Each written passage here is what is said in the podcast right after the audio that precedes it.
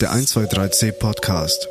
Heute zu Gast Change Management Expertin Alexandra Müller-Stingel. Die Kraft der Innovation liegt in dir selbst. Ja, und zwar in jedem Menschen selbst. Manche haben es mehr, manche haben es weniger. Ich glaube, ein gewisses Raunzertum ist wahrscheinlich das kulturelle Profil eines Österreichers. Was möchte man erreichen? Warum möchte man es erreichen? Und das Warum ist oft viel schwieriger, weil das Warum ist der Sinngrund.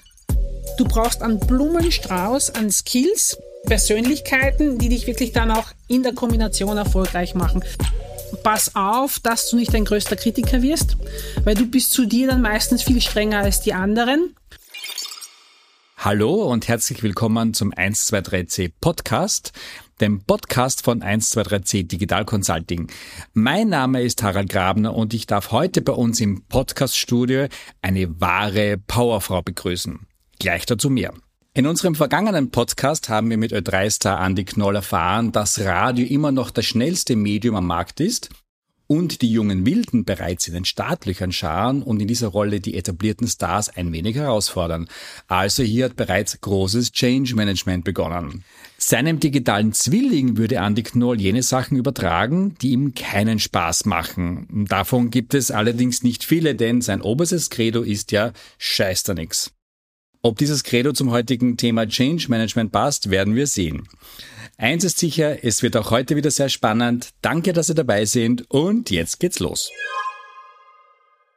Heute dürfen wir bei uns im Studio eine sehr spannende und charismatische Powerfrau begrüßen. Veränderung findet sie großartig und bleibt getreu dem Motto Riding the Wave of Change immer auf der richtigen Wellenlänge. Mit 20 Jahren Erfahrung in unterschiedlichen Leitungs- und Führungsebenen internationaler Konzerne weiß sie ganz genau, wie man mit C-Level kommunizieren muss, um Veränderungen zu unterstützen. Für sie zählen Innovation, Wandel und Transformation zu den wichtigsten Tugenden einer schnelllebigen Zeit. Ihr Fokus legt sie dabei auf die Triple Ps, also auf drei Ps und nicht zu verwechseln mit den Marketing Ps. Bei ihr stehen die Ps für People, Process and Performance. Was ich persönlich an ihr schätzen darf, ist ihr sensibler und offener Zugang zu Führungspersönlichkeiten und Organisationen. Herzlich willkommen, Alexandra Müller-Stingel. Hallo Harald. Ähm, Heute gibt es irgendwie ein Novum, Alexandra. Wir kennen uns ja gar nicht noch so gut. Äh, manche würden sagen, wir haben heute unsere, unser erstes Blind Date. Äh, aber du bist noch immer da, ist ein gutes Zeichen. Danke, dass du unserer Einladung gefolgt bist. Dein Lebenslauf ist mega spannend. Äh, du hattest ja zahlreiche berufliche Situationen. Äh, du hattest Managementpositionen bei der Erste Group, bei der ÖBB, SOS Kinderdorf und zuletzt auch bei der Immofinanz AG. Also top, top Namen. War das immer dein Wunsch, diese Karriere einzuschlagen? Puh, wollte ich das schon immer werden. Ha, wie ich studiert habe. Ja. Ich habe ja nicht nur Wirtschaft studiert, sondern ich habe ja Englisch studiert. Und da haben wir mal müssen in der, ähm, in der Anglistik ähm, einen Aufsatz schreiben was möchtest du werden, wenn du groß wirst? Also, wenn du erwachsen wirst, ja. Und ich habe dann ewig lang nachgedacht und dann, wie es dann gegangen ist, das abzugeben. Ähm, der eine hat kein Buchhalter, der eine hat an einer Uni zu lernen und ich habe gedacht, nee, ich mache das ganz anders, weil was Anglistik, literarisch und du musst kreativ sein. Und ich habe gesagt, ich möchte, wenn ich groß bin, mehr Jungfrau werden. Mehr Jungfrau. Und so. weißt du warum? Nein. Das Wellenprinzip dahinter. Ah, right in the way. Ja, genau. Ja, also Meerjungfrauen, Wasser, das mhm. Element Wasser. Das Element Wasser lässt vieles zu, viele Möglichkeiten, viele mhm. Unterschiedlichkeiten. Und was ich mir dann noch so schön vorgestellt habe, da gab es damals diesen Film, so einen Zeichentrickfilm ähm, mit einem Stier und einer Meerjungfrau. Und da ging es darum, dass dieser Stier, der hat die Meerjungfrauen ins Wasser getrieben und wenn mehr Jungfrauen sterben, dann werden sie zum Schaum auf dem Meer. Ich dachte, boah, mega cool. Mega cool, das möchte ich, wenn ich groß bin. Ja, dann habe ich alle Möglichkeiten und auch wenn es mit mir dann mal zu Ende gehen sollte, gibt's mich noch immer. Ja, also so ein bisschen das Bild dahinter, wie ich zu dem gekommen bin, was ich gemacht habe. Riding the Wave of Change Ähm, ich glaube, der Wandel plus ähm, sich treiben lassen zur richtigen Zeit an die richtige Küste ist etwas, eines der Muster, die bei mir von Anfang an mit dabei waren. Auch die unterschiedlichen Stationen waren immer so Wendepunkte. Ja, Wendepunkte, wenn du kennst auch diese Wendesteine in der Natur, die markieren immer bestimmte Stellen. Ja, und Wendepunkte sind auch so, wo es darum geht, eine Entscheidung zu treffen und sich zu überlegen, gehe ich weiter, bleibe ich stehen oder gehe ich zurück. Und ich habe mich eigentlich immer fürs Weitergehen entschieden. Was auch eines der Muster ist, die also sehr stark meine Persönlichkeit widerspiegelt, kurz innezuhalten, zu reflektieren und dann zu überlegen, nach welchen Weg schlage ich ein. Was wahrscheinlich auch wenn wir jetzt vom Thema Wandel sprechen und Transformation, für jeden Menschen eigentlich ein gutes Muster ist, um den für sie oder ihn passenden Weg zu finden. Ja? Das heißt, wenn unterschiedliche Faktoren zusammenkommen, kann sein, dass sie überschaubar sind, kann aber auch sein, dass so viele zusammenkommen und es nicht überschaubar ist. Innezuhalten, zu reflektieren, wenn selbst die Lösung nicht zu finden, sich Möglichkeiten plus Ressourcen zu holen und dann zu entscheiden und weiterzugehen. Aber ist, ist es nicht ein österreichisches Phänomen, lieber zu nörgeln und zu raunzen und zu sagen, ich komme nicht weiter, als sozusagen innezuhalten und, und zu sagen, okay, ich gehe jetzt den nächsten Schritt, den nächsten Weg. Ist das, ist das eher ein österreichisches Phänomen oder ist, ist das in internationalen Konzernen auch so, dass man eher sich sehr schwer tut, was zu verändern? Ich glaube, du sprichst hier sehr unterschiedliche Faktoren und Elemente an. Das eine ist das Österreichische, das Kulturelle. Österreichische plus ein Friedhof der Seligkeiten, ja. Dass man wir haben es gern gemütlich, wir haben es gern gemütlich, wir haben es gern beschaulich. Wobei auf der anderen Seite, das, was du ansprichst, das mit dem Nörgeln, mit dem Raunzen, ich glaube, das ist eher so ein bisschen was Wienerisches. Ich komme ja nicht aus dem Wien, sondern ich komme ja aus dem Süden von Österreich, wo es ein bisschen anders ist, wo man vielleicht ein bisschen auch mehr mit der Emotion geht. Das ist etwas, was man unter Anführungszeichen dem Österreicher zuspricht. Was schon ist, auch ausgehend davon, dass ich international ein bisschen rumkommen bin, Österreich ist immer noch sehr beschaulich. Auf der einen Seite natürlich positiv, weil du nicht diesen kompetitiv, also diesen Kompetenzdruck teilweise hast in der Wirtschaft, wie du es in anderen Wirtschaften siehst. Du hast auch nicht dieses Next Logical Step, den du teilweise hast, wenn du die Talent Pipeline dir anschaust oder auch ähm, Weiterbildungsmöglichkeiten, Karrieremöglichkeiten.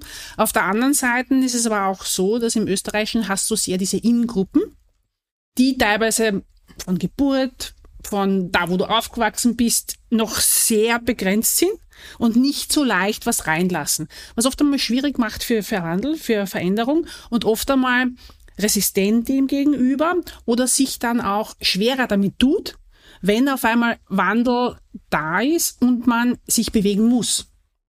Gehen wir mal zurück zur aktuellen Welt. Wenn man sich die Welt da draußen derzeit anschaut, dann herrschen ja global gesehen, gibt es ja extrem viel Unruhe. Die wirtschaftlich goldenen Zeiten sind ja an und für sich bisschen vorbei und die Unternehmen beschweren sich ja aktuell über marktfeindliche Strukturen, ausachtende Bürokratie, und beides beschwert ja die dringende nötige Innovation. Das ist ja ein Riesentest. Die Rahmenbedingungen sind ja sehr, sehr schwierig geworden. Wie siehst du nicht dieses Spannungsfeld aktuell? Uh, jetzt haben wir wieder das Österreich. Jetzt tun wir wieder jammern auf hohem mhm. Niveau, oder? Ähm, ich glaube, die Kraft der Innovation liegt in dir selbst. Mhm. Ja, und zwar in jedem Menschen selbst. Manche haben es mehr, manche haben es weniger. Was aber auch total okay ist, weil in Organisationen brauchst du auch, du brauchst Bürokraten, du brauchst Visionäre und du brauchst Innovatoren. Du musst nur ausbalancieren, wie viel du brauchst und das ist natürlich in Abhängigkeit zu Markt, Branche, Produkt. Bürokratie, pff, ich glaube, es ist jetzt sicher besser in Österreich, als es vor 10, 15 Jahren war. Natürlich sind wir jetzt noch nicht da in Schnelligkeit, Übersichtlichkeit, Digitalisierung, wo vielleicht andere Ökonomien oder Haushalte sind. Aber da sind wir wieder bei dem, was wir anfänglich erwähnt haben, dass Österreich oft einmal so eine Insel der Seligen ist. Dass man glaubt, naja, das braucht man jetzt vielleicht doch noch nicht so, weil wir sind halt nicht. Ja schwieriger die, die Zeiten, Situationen jetzt, honestly. Ja, wir haben Corona überlebt. Wir haben Corona überlebt. Ja, also wenn wir uns anschauen, vor Corona, keiner hätte sich, jeder hat gesagt, Digitalisierung, so ein Schmarrn. Ja, brauche ich nicht, niemand braucht es. Ich weiß noch ganz genau, ich habe ein Unternehmen angefangen am 1. November ähm, und im Dezember auf einmal, wir waren weltweit tätig, hat es dann geheißen, ah, I heard it from our guys in China, there is a kind of virus. Und ich gesagt, what are you talking about? Yeah, they are talking about the virus. Yeah, it's somewhere there and it's, it's from the, from the pets. Und wir haben diskutieren angefangen, gesagt, hey, was ist das, was ist das? Und die anderen haben noch zu der Zeit gesagt, ach, das ist gar nichts. Und das war im Dezember, ja. Und wenn man sich dann überlegen, im März drauf sind wir dann in den ersten Lockdown gegangen. Und niemand hätte sich gedacht, dass wir auf einmal auf alle vom Computer sitzen und Teams total hits the wall und wir sitzen davor und Digitalisierung funktioniert.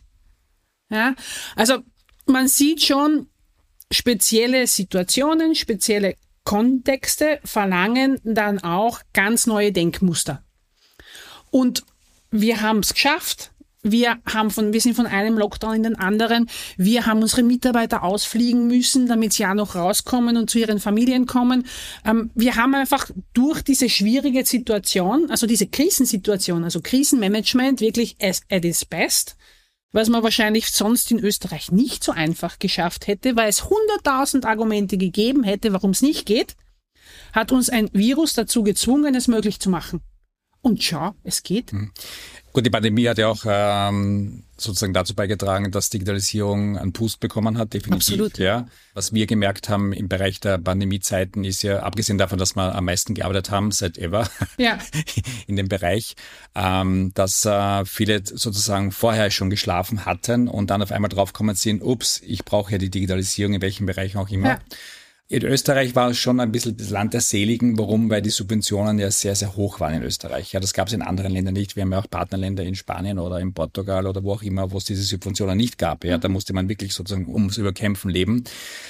Und da sind wir wieder in Österreich beim Nörgeln. Sie, sie konnten das gar nicht schätzen, was eigentlich subventioniert worden ist. Ne? Und, und dann waren sie schon ein bisschen nervös. Digitalisierung haben dann begonnen. Kaum war die Pandemie dann vorbei, äh, hat man das schon wieder ein bisschen zurückgefahren, meiner Ansicht nach, also vom, vom, vom Feeling her. Ne? Und, und, und jetzt nörgelt man wieder, weil der Sozialstaat halt ein bisschen sozusagen hinten angezählt ist. Und man weiß ja genau, dass ähm, äh, es schwieriger wird in Zukunft.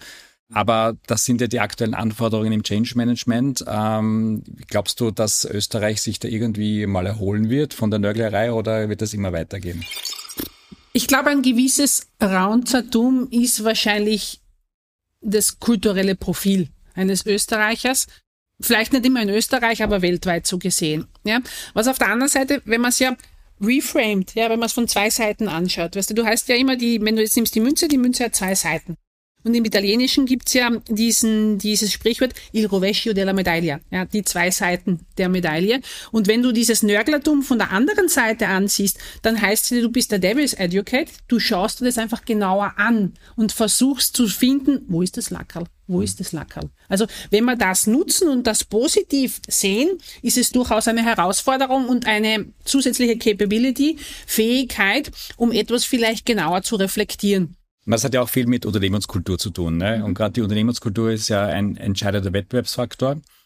Einerseits um kluge Köpfe und neue Talente zu kriegen, um, um auch attraktiv zu sein. Das ist ja auch ein riesen, riesen Thema. Und die klugen Köpfe und die innovativen Leute sind auch der Haupttreiber für Innovation und Weiterentwicklung. Das ist ja ein riesen, riesen Thema.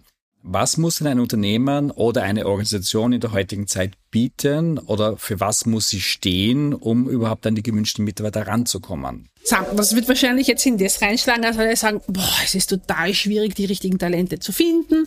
Ähm, wir sind in einem Arbeitnehmermarkt, als Arbeitgeber tue ich mir schwer. Ich glaube, um die richtigen Ressourcen oder Menschen für mein Unternehmen begeistern zu können, muss ich ehrlich und transparent sein ehrlich und transparent am Arbeitsmarkt. Wer bin ich? Im Sinne von Organisationsstruktur. Was ist mein Sinn-Zweck? Im Sinne von What und Why? Ja, was möchte ich erreichen mit meinem Unternehmenszweck? Warum gibt's mich überhaupt? Was ist die Tätigkeit und das Produkt dahinter und mit dem rausgehen? Und dann findest du schon, man natürlich ist es nicht einfach. Ja? Aber du findest schon die richtigen Menschen, die du begeistern kannst und die du dann ins Unternehmen reinholst. Wenn jetzt natürlich mit dem rausgehe und auf einmal sind alle cool und lässig und innovativ und super smart, unsere Gesellschaft ist nicht nur cool, lässig, super smart, innovativ. Manche Menschen möchten gern Sicherheit. Manche Menschen möchten gerne einen 8 bis 16 Uhr Job. Manche Menschen arbeiten gerne lieber in der Nacht.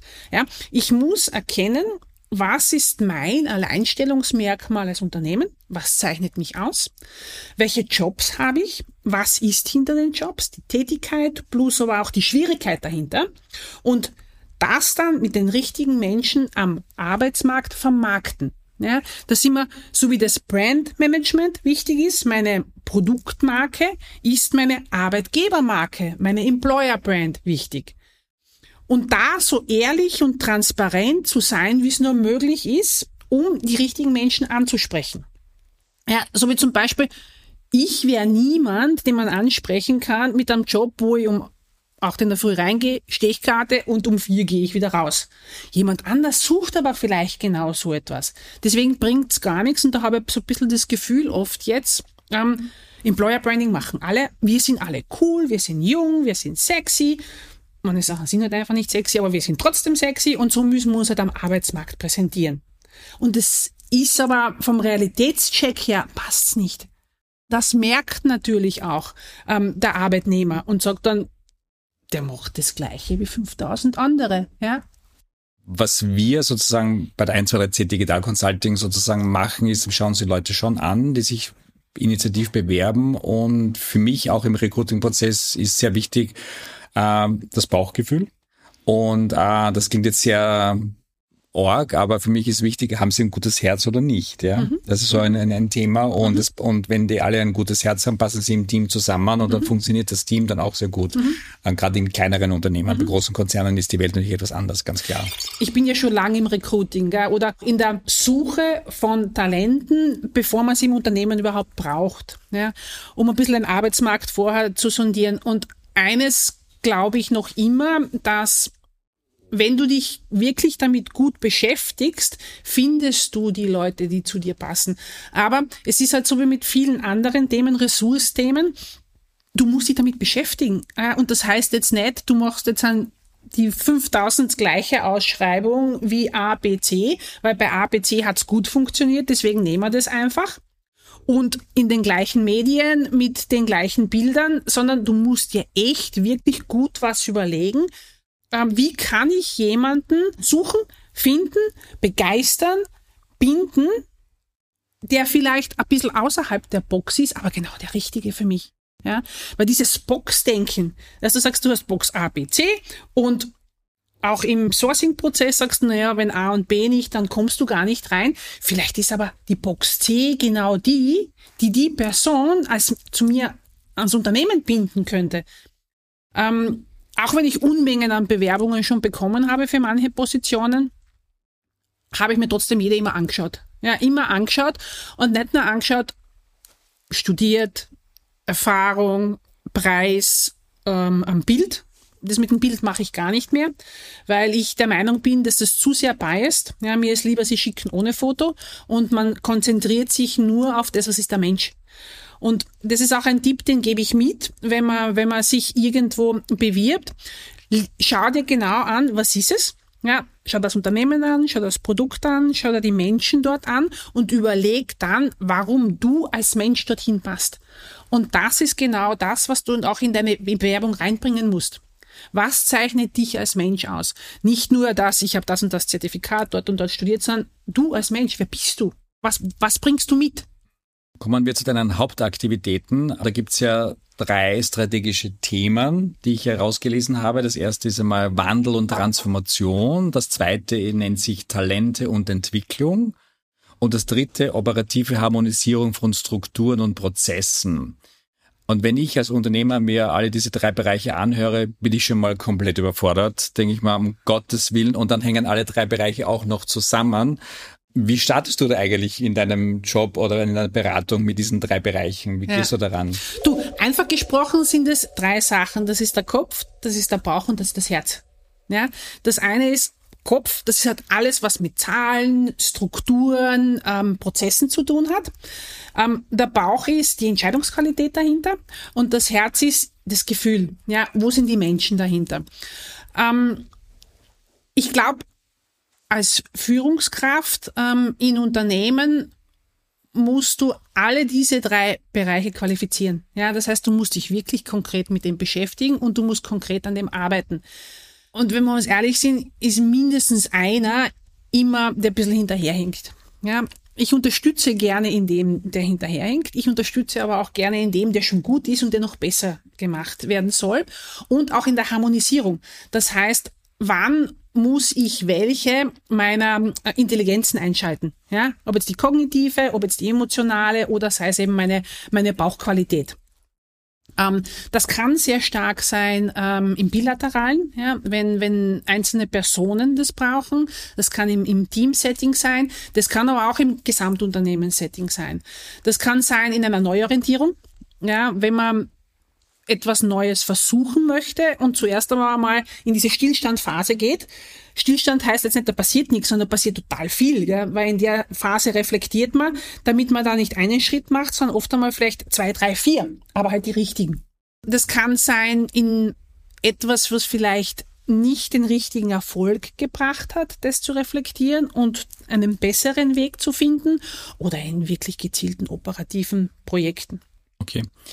Du hast auch aber gesagt, es braucht die organisatorischen Veränderungen und Fähigkeiten eines MacGyvers. Das habe ich sehr lustig gefunden, um die Lösungen zu finden. Weil ich, also das ist meine Serie gewesen, wie ich noch jung war, haben uns halt nicht alle MacGyver geschaut. Da habe ich mich dann einfach die Frage gestellt, okay, welche Utensilien hast du an für sich immer dabei als MacGyver, um sozusagen die Leute auf den richtigen Weg zu bringen? Ja, das ist total lustig, dieses MacGyver-Set, weil das hat eine Mitarbeiterin zu mir nämlich gesagt, boah, du bist wie MacGyver.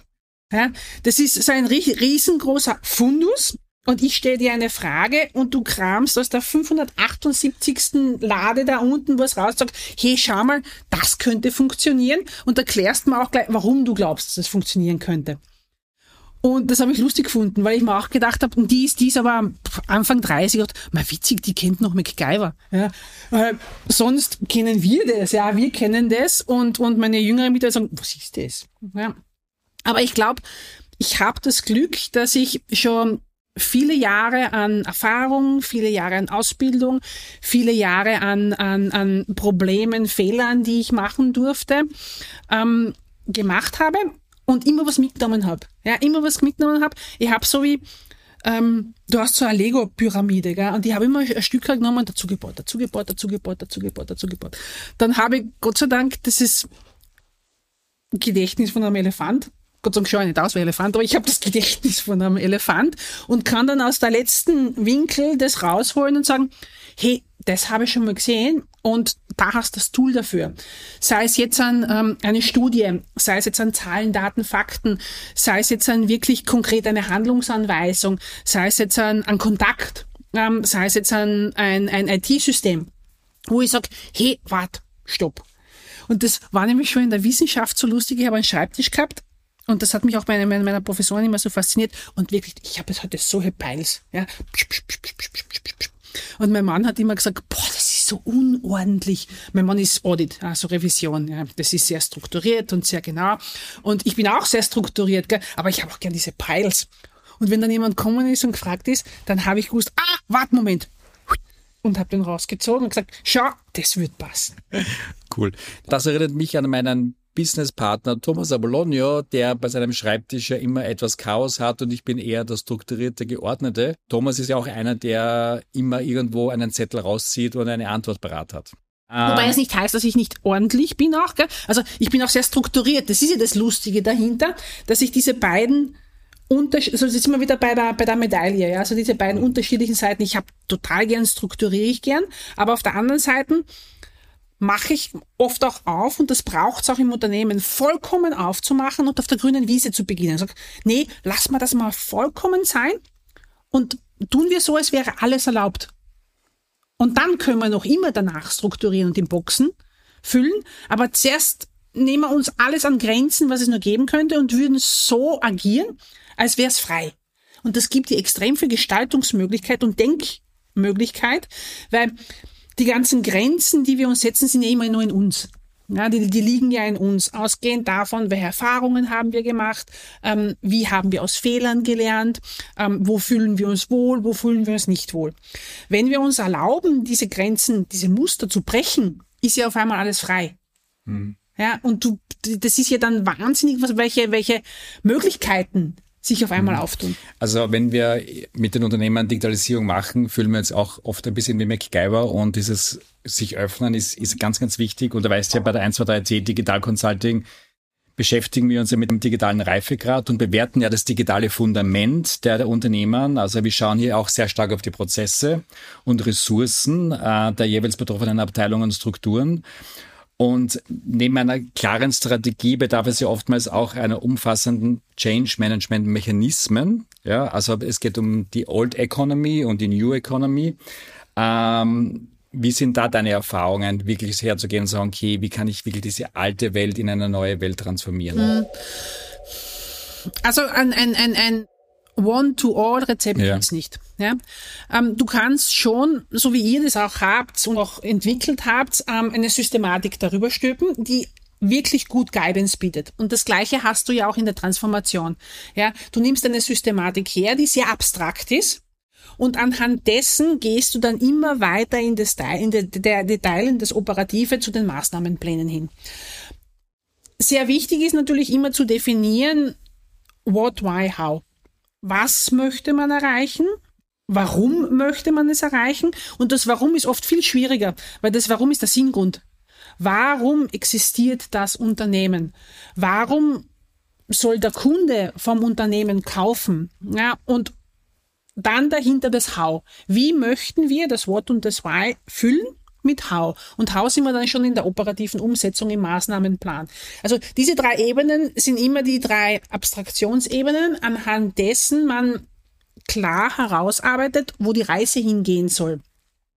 Im How gehe ich dann immer mit den auch mit drei Ebenen. Also dieses drei gefällt mir einfach gut. Ja, das ist handhabbar, mit dem kann man relativ gut darstellen und man kann auch gut überzeugen und es wird nicht zu kompliziert, weil Wandel ist immer schwierig. Aber so kann man es dann doch in einem gewissen Bereich zusammenführen und gestaltbar und, und abwickelbar machen. Und im How gehe ich dann auch immer MDO, Mensch, Technik, Organisation. Wo setzt man bei Menschen an? Wo Technik? Technik kann sein System, kann aber auch sein Struktur dahinter, Prozess dahinter und Organisation ist schon die Gestaltung. Ja? Welche Maßnahmenpläne brauche ich, damit ich den Wandel gut in der Zeit gestalten kann? Wobei hier auch wichtig ist, diese rollende Planung. Ja, dadurch, dass wir so viele Umweltfaktoren haben, die sich im Laufe des Wandels auch auswirken können, muss ich immer diese Phasen des Stillstandes, der rollenden Planung, das heißt Planung, Stopp, schauen, neu adjustieren und dann weitergehen. Das kann sein die gleiche Richtung, kann aber auch sein, wir biegen mal ab, ja, weil es einfach mehr Sinn macht. Und da sind wir wieder im Why, in diesem Sinngrund drin. Mhm. Ein Riesenthema sind die Mitarbeiter, Mitarbeiterinnen bei dem ganzen Change-Management-Prozess. Und da ist es ja oft in den Unternehmen so, dass die Mitarbeiter zuerst gerade im Digitalisierungsprozess den Schock haben, Sie wissen nicht sozusagen, was passiert und dann versuchen sie sich ein bisschen zu orientieren. Dann gibt es dann die, die Verweigerer oder die mitziehen. Welche Widerstände hast du da schon erlebt bei den Mitarbeitern, wenn du so, so große Prozesse anstoßt? Ich glaube, das Wichtigste und was am meisten unterschätzt wird in diesen Prozessen ist die Kommunikation. Man hat oft die Befürchtung, man hat nichts zum Sagen. Ja, oder wir haben noch nicht ausreichend, nicht genug. Oder wir haben schon genug geredet. Ähm, prinzipiell ist es ist immer besser, ein bisschen mehr als zu wenig, weil ein anderer sehr smarter Kärntner hat gesagt, man kann nicht nicht kommunizieren, was du wahrscheinlich kennst. Und auch wenn man nicht kommuniziert, dann sagt man schon was. Deswegen dem Raum der Kommunikation plus dem Bedürfnis nach Information ernst nehmen. Dahinter liegt aber auch, die Mitarbeiter ernst zu nehmen und die Befürchtungen der Mitarbeiter ernst zu nehmen. Man muss sich, wenn man, ob es jetzt ein digitales Transformationsprojekt ist oder ein strukturelles Transformationsprojekt, muss man sich im Vorfeld einmal hinsetzen, sich einmal überlegen, wer sind meine Anspruchsgruppen und wen trifft's und wen trifft's wie und wie kann ich die Zweifler mit auf den richtigen Weg bringen. Wenn du 100 Prozent des Mitarbeiterstock hast, dann hast du meistens immer, sagen wir mal, 50 Prozent, die sind ambivalent, die wissen noch nicht genau, bin ich dafür, bin ich dagegen. Du hast 25 Prozent, die sind Highlife dabei. Ja, die sagen, ja, super, mache ich mit. Ja, und dann hast 25 Prozent, die sagen, scheiße. Ja, halte ich nichts davon. Nein. So, auf welche wirst du jetzt konzentrieren? Die 25 Prozent, die Highlife mit dabei sind, das sind deine Ambassadors, deine Botschafter. Die musst du von Anfang an mit einbinden. Natürlich musst du sie zuerst identifizieren, aber die nimmst du so als Fackelträger ja, fürs Projekt und die musst du an den richtigen Positionen positionieren im Unternehmen, damit du überall diese Fackelträger hast. Denen musst du extra viel Zeit widmen, damit sie das richtige Rüstzeug bekommen, um es rauszutragen. Die 50% Ambivalenten, auf die konzentrierst du dich auch, ja, weil die wissen ja noch nicht, auf welcher Seite sie sind. Wenn du dich nicht konzentrierst, kann es sein, dass sie sich zu den 25 der Verweigerern dazu gesellen, anstatt zu den 25 der Fackelträgern dazu gesellen. Und die 25% der Verweigerer, die musst du beschäftigen. Ja, die musst du beschäftigen, weil meistens sind diejenigen, die die sabotieren können, die kannst du aber ganz schwer überzeugen. Ja, das heißt, da Energie reinzustecken in die Überzeugungsarbeit ist oft wirklich sehr, sehr schwierig und oft einmal auch bringt es nicht wirklich das an Erfolg, was man sich vorstellt. Mhm.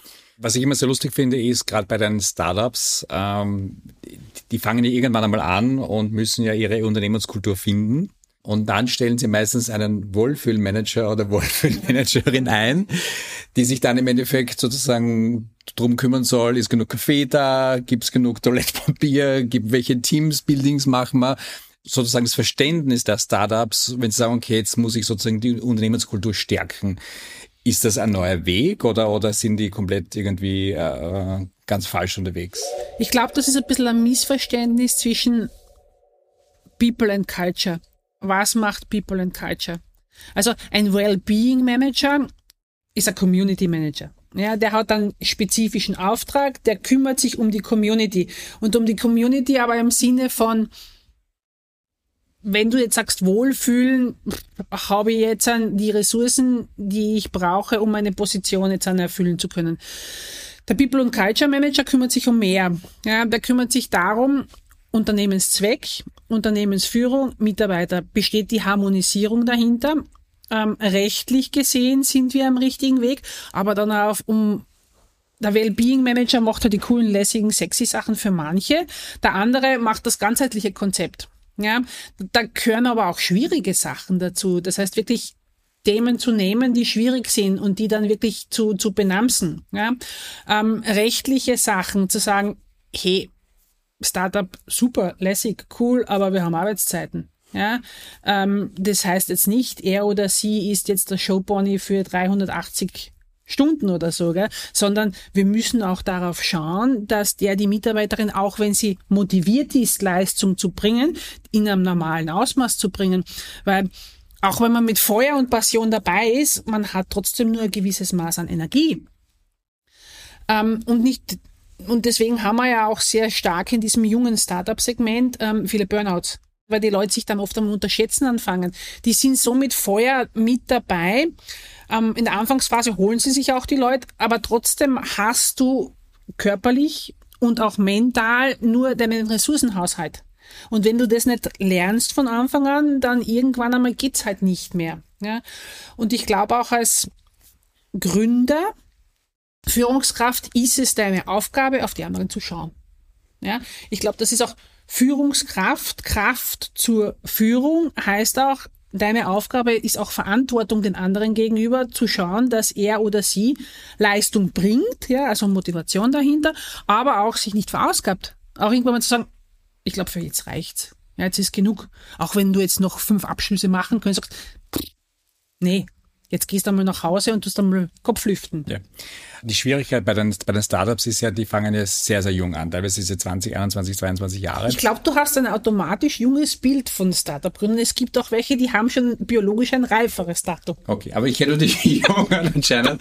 Aber was ich, was ich da mitgenommen habe, ist, ähm, sie haben halt keine Erfahrung in der hm. Führung von Mitarbeitern und Mitarbeiterinnen und sie haben auch keine Erfahrung im Umgang mit Kunden oder im, im Projektmanagement. Das, ja da ist meistens der, der, große Knackpunkt, dass sie es dann nicht auf die Reihe bringen, weil ihnen einfach die Erfahrung fehlt. Und ich kenne auch viele Investoren, einen hatten wir auch schon da, der gesagt hat, ich investiere nur mehr in Startups, wenn auch Old People da drinnen sitzen, die die Erfahrung mitbringen. Mhm. Ist das bitte auch so schon vorgekommen, dass eher die Älteren dann wirklich sozusagen das Positive einbringen in den Transformationsprozess? Ich glaube, also du brauchst alles. Ja, du brauchst alles. Das, was du jetzt besprichst vom biologischen Alter, ja, biologisches Alter und Erfahrung ist ein gewisser Erfahrungsschatz. Es kann aber auch sein, dass du biologisch noch nicht das Alter hast, aber ganz viele Erfahrungen schon gemacht hast. Ich glaube, es ist dieser, dieser multivariate Skillset. Du brauchst einen Blumenstrauß an Skills, Persönlichkeiten, die dich wirklich dann auch in der Kombination erfolgreich machen. Dazu gehört auch durchaus einmal jemand, der visionär vorausläuft und sagt, hey, das ist meine Vision und ich ziehe jetzt alle mit. Aber wenn du nur solche hast, dann bleibt die Realisierung auf der Strecke.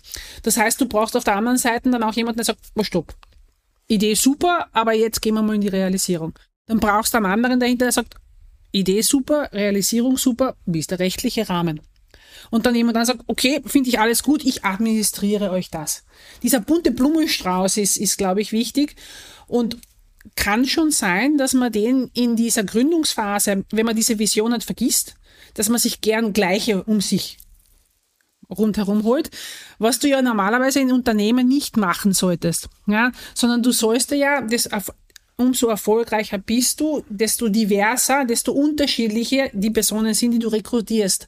Und das wäre halt auch gut, wenn das bei Startups so wäre. Wenn sie die jetzt nicht bewusst reinholen wollen, dann wenigstens anknüpfen an genau solchen, die ihnen ein bisschen an so einen Reflexionsrahmen bieten wird aber in Unternehmen natürlich auch oft vergessen. Es gibt Führungskräfte, da gibt es ja dieses Knoblauch-Law. Ja? A-Führungskräfte heiern A. B-Führungskräfte schon nur mehr C. Warum machen sie das? Natürlich, weil sie Angst davor haben, dass die höhere Capabilities haben. Ja? Wenn ich aber sehr kompetent, ähm, sehr in mir gesettelt bin, dann suche ich mir natürlich Mitarbeiterinnen, die mir helfen, das Problem zu lösen. Weil als Führungskraft habe ich ja mein, ich wäre ja bezahlt, hoffentlich, für die Problemlösung. Ja, und dann suche ich mir Personen, die mich unterstützen darin und nicht diejenigen, die es nicht vom Handwerkszeug her können. Mhm. Kommen wir zum großen Thema Change Management.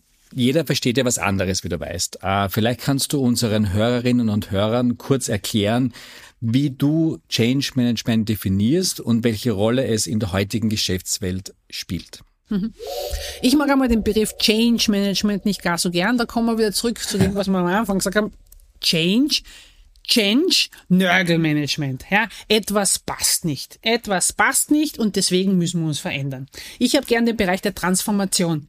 Die Transformation hat den Wandel in sich. Ja, das heißt, ein schon bekannter Faktor oder ein Faktor in der Zukunft oder eine Reflexion auf die Vergangenheit gibt mir als Unternehmen die Möglichkeit zu reflektieren und zu verändern, ja, etwas zu ändern. Und zwar zu verändern zum Positiven hin. Natürlich kann das etwas Negatives in der Situation mit sich bringen, weil nicht jeder am gleichen Strang bringt. Aber mein Bild ist es, zu wandeln, zu verändern, zu einem besseren Zeitpunkt, zu einem besseren Status in der Zukunft hin. Gibt es hier spezielle KPIs, die man ansetzen kann oder es ist eher unterschiedlich, sagt, okay, was, an, an, was messe ich sozusagen die große Transformation? Ja, musst du immer. Aber das ist genau das, was wir früher gehabt haben in das What, Why, How. Im How dann MTO brauchst du natürlich auch Messkriterien, mhm. damit du sagst, wann ist der Status erreicht, weil sonst veränderst du ja im Perpetuum mobile und weißt ja nie, wann habe ich mir ein Objective, also einen bestimmten Status, den ich mir gesetzt habe, erreicht. Natürlich muss ich das machen. Ja.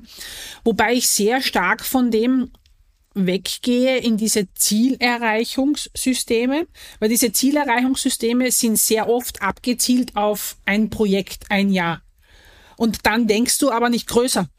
Ja, dann denkst du nicht, was bedeutet mein Projekt fürs nächste? Was bedeutet mein Ergebnis fürs nächste?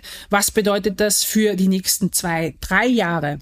Ich gehe sehr stark in dieses Weg von Targets hin zu Objectives und zu sagen, was möchten wir für die nächste Periode erreichen? Was bedeuten meine Ziele für in einem größeren Unternehmen, fürs andere Team? Ja, und diesen Einzahlungseffekt. Weil sonst hast du oft diese, diese Korrupierung, die natürlich im System drin ist.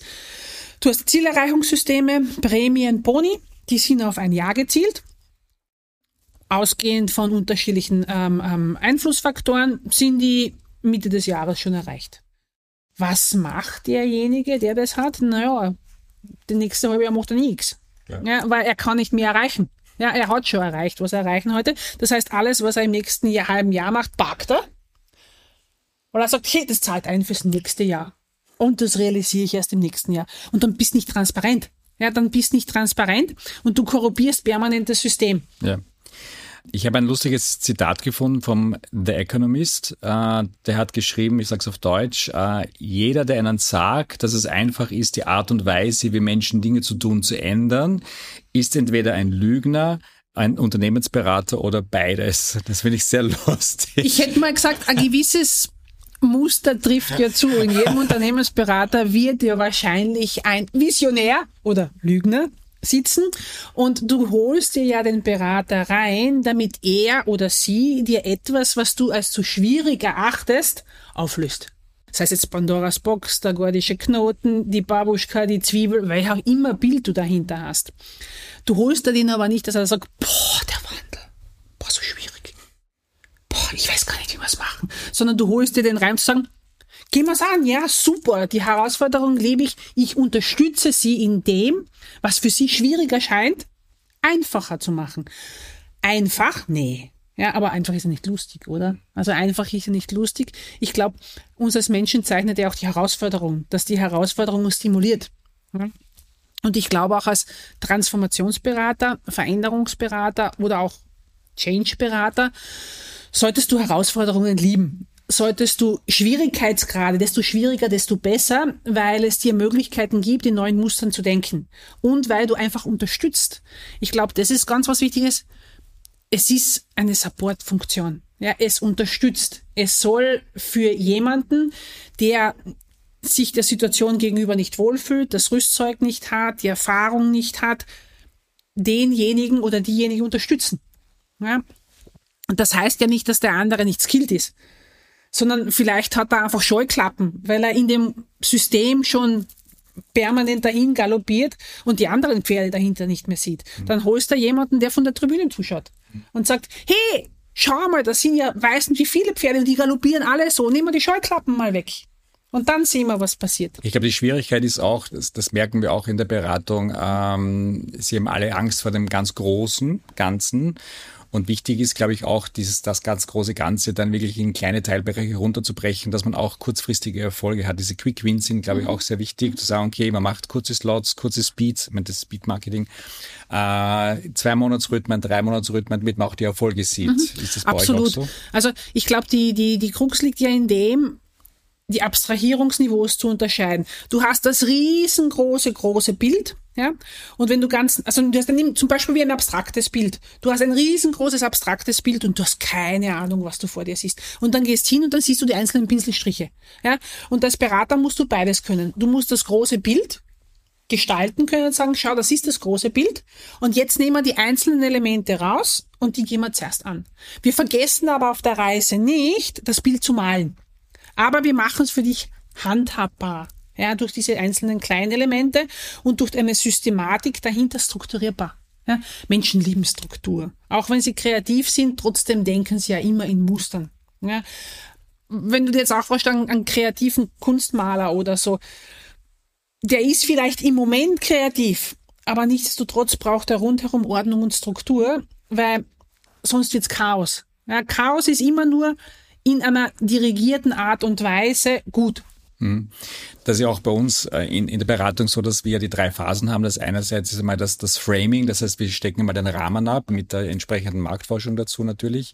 Das zweite ist das, das Mapping, wir zeichnen die Landkarte, das ist das Bild, was du gemeint hast. Da ist eben sehr wichtig, das große Ganze schon zu erfassen, aber dann auch die Teilbereiche zu sehen. Und das dritte ist dann das Playbook, äh, wo wir dann die Strategie erarbeiten. Und bei der Strategie haben wir auch gelernt, ist es auch sehr wichtig, eben die kleinen Schritte zu definieren. Genau. Weil sonst kommst du nicht weiter, ne? definitiv. Ne? Das, was du auch als Quick Wins im Grunde eigentlich ähm, verbalisiert hast, sind ja dann auch die Low-Hanging Fruits, wo du sagst, hey, das nehmen wir mit auf der Reise. Ja, und mit dem kannst du echt super Mitmachmotivation generieren. Da sind wir wieder bei den drei Gruppen von Menschen, ja, die Ambassadors, die, die noch überzeugt werden müssen und die Negierer, wo du sagst, hey, das machen wir jetzt, das, weil es einfach gut dazu passt und wir gestalten es in dem Rahmen. Mhm. Ja. Aber Wandel ist immer ein Rollercoaster der Emotionen. Also das ist etwas, das darf man nie außer Betracht ziehen. Auf dem brauchst du immer ein Auge und das ist dann dieser Wellbeing Manager ist vielleicht nicht schlecht, aber dann halt in einem anderen Maße, dass das jemand ist, der Kopf, Bauch und Herz harmonisieren kann, sagen, hey, jetzt schwappt man ins Emotionale. Und das müssen wir auch mitnehmen. Rein pragmatisch geht nicht, weil nichtsdestotrotz, es sind immer Menschen. Und Mensch heißt immer Emotion. Ja. Wir kommen auch schon zum Schluss. Ähm, wie immer gibt es unsere 1, 2, 3 Fragen. 1, 2, 3. Das heißt, bei der ersten Frage eine Antwortmöglichkeit, bei der zweiten zwei, bei der dritten drei. Und wir haben uns drei Fragen rausgesucht. Und los geht's. Meine erste Frage. Andy Knoll hat ja sein Credo, scheiß da nichts, das haben wir am Anfang gehört. Äh, was ist dein wichtigstes Credo im Change Management oder Transformationsprozess? Boah, jetzt muss ich nachdenken. Mein wichtigstes Credo im Transformationsprozess aus meiner Perspektive als, als Transformationsberaterin ist, we make things happen. Mhm. Ja. Ich weiß, ich darf jetzt nur eine Antwort geben, aber hinter dem steht trotzdem, und zwar wie? Mit Kopf, Bauch oh, und super. Herz. Die zweite Frage. Welche zwei Tipps würdest du jungen Managerinnen auf den Weg mitgeben? Zwei. Macht viel mehr Fehler. Traut euch Fehler zu machen. Glaubt nicht, ihr müsst perfekt sein. Perfektion ist das Fadeste, was es gibt. Ähm, und keiner von uns ist perfekt, auch wenn man danach strebt. Ähm, pass auf, dass du nicht dein größter Kritiker wirst, weil du bist zu dir dann meistens viel strenger als die anderen. Und wenn Fehler machen, die richtigen Fehler machen. Und bitte kein zweites Mal. Ja, ein Fehler machen, voll okay. Ja, reflektieren, die andere suchen, mit ihnen gemeinsam das anschauen. Das zweite Mal Fehler machen, nicht so smart. Mhm. Ja, aber dann hast du beim ersten Mal nichts gelernt. Und das dritte Mal Fehler machen, honestly. Ja. Ja, wenn dann an anderen, bitte. Ja. Es waren ein bisschen mehr Antworten, das zwei, aber sie waren sehr gut. Optimal. Kannst du ja beim dritten dann dazu schneiden, wenn es passen soll. Alles gut, alles gut. Äh, die dritte Frage. Äh, das ist jetzt persönlich. Äh, mit welchen drei Begriffen würdest du deinen persönlichen Erfolg umschreiben? Drei. Ich habe drei gefunden. Du hast für mich, oder was? Ja, ich habe drei oh. gefunden. Ah, ähm, ich glaube, ich darf nur einen Begriff nehmen oder darf ich einen Satz auch nehmen? Ich kann einen Satz auch nehmen. Ja, also das eine ist sicher Passion. Ja, also ich bin, egal was es ist, immer mit voller Passion mit dabei. Ähm, das zweite ist sicher Drive und Power. Ja, also mir wurde nachgesagt, dass ich sehr viel Drive und Power hätte, ähm, was man auch aushalten können muss. Ja? Also ich kann es schon dosieren, aber es ist halt etwas, das ist persönlichkeitsimmanent. So, jetzt haben wir die Passion, jetzt haben wir Drive and Power. Und das dritte, also ich, ich würde sagen, Erfahrungshaushalt. Ja, Erfahrungshaushalt. Also ich habe echt schon viel gesehen. Ich habe schon viel gesehen und mir fällt zu allem immer irgendwas ein. Das hängt aber sehr stark mit der Kreativität zusammen. Mhm. Aber jetzt will ich deine hören. Ich, ich habe drei. Das erste, was ich gefunden habe, war, weil ich, weil ich doch sehr viel gelesen habe über dich, äh, der Wille, was zu bewegen. Mhm, stimmt, ja. Das zweite, was für mich auch sehr wichtig war, das vernetzte Denken. Mhm. Ja. Und das dritte war die Liebe zum Menschen. Wow, ich nehme die. Ich nehme die. Ich nehme die drei. Die sind viel besser als meine und viel weniger wert. Super. Danke. Ja, das wollte ich sagen. Finde ich super. Weißt du, was das Witzige dahinter ja. ist? Das haben mir manche schon einzeln gesagt. Aber immer im Zusammenhang, wo die Kontaktpunkte sind. Dieser Wille zu bewegen, das habe ich in letzter Zeit wirklich oft gehört. Du, egal wo man dich hinsetzt, du machst. Ja, du machst. Ob man dir jetzt gibt ein Personalthema, ob man dir gibt einen Umbau, ob man dir gibt einen Einkauf von einem Produkt, du machst einfach. Und vielleicht passt da das Motto vom, vom Andy Knoll, das ist mir nicht scheiß. Ja, aber ich sage, ich nehme es einfach. Ja, und das muss jetzt nicht super smart sein oder super strategisch, sondern ich nehme auch gern was, wo ich die Ärmel hochkrempeln kann, weil ich es einfach spannend finde. Und ich glaube, dahinter ist auch etwas, ich finde fast alles spannend. Ich finde fast alles spannend. Wir hatten einmal ein, und jetzt möchte ich gerne ein Beispiel bringen, ich hoffe, ja, es geht. Ähm, wir hatten einmal einen Fall, da ging es um ein arbeitsrechtliches, schwieriges Thema in Italien. Und ich habe gesagt, oh, super cool. Hatte ich noch nicht, gehen wir vor Gericht. Ja, und alle anderen haben gesagt, boah, du bist sicher die Einzige, die das möchte. Ich sage, ja, aber überleg einmal, was wir aus dem lernen können und wie es uns als Person bereichert, aber auch das Unternehmen. Wir haben dann so viel Lösungskompetenz für uns in so einer schwierigen Situation. Und dieses Reframing ist, glaube ich, auch etwas, was ja, das sind wir beim zweiten, beim vernetzten Denken, ja, ne? dass du ja. im Endeffekt viel mehr sozusagen vernetzt denkst, als vielleicht andere. Was das kann man darauf profitieren? Ja, ja, genau. Das ist vielleicht dieser MacGyver, wo ich denke, ah, die Boxen. Oh, super cool. Liebe Alexandra, äh, vielen lieben Dank für deine Zeit und unser erstes First Blind Date. Ähm, es hat sehr viel Spaß gemacht und wie es beim Blind Date zuständig, ich würde dir drei Herzen geben. und ich würde dich nicht wegwischen. Optimal. Vielen lieben Dank für dein Kommen. Auch Ihnen, liebe Hörerinnen und Hörer, vielen Dank fürs Dabeisein. Der nächste Podcast ist unsere Weihnachtsedition. Wir erwarten einen besonderen Überraschungsgast, mit dem wir über die Digitalisierung von Weihnachten sprechen werden. Wir werden auch recherchieren, ob die Weihnachtselfen bereits KI generiert sind und wir werden untersuchen, ob die Rentiere schon akkubetrieben durch die Lüfte fliegen und vieles mehr. Darüber sprechen wir face to face in unserem nächsten 123C Podcast Weihnachtsedition. Es wird auf jeden Fall sehr weihnachtlich und sicher wieder mega spannend. Ich freue mich sehr darauf. Bis dahin, digitale Grüße, euer Harald Grabner. Wie steht es um die digitale Reife Ihres Unternehmens? Die 123C Digital Consulting bietet den ersten Digitalisierungsbaukasten für Orientierung, Planungssicherheit und Umsatzstärke.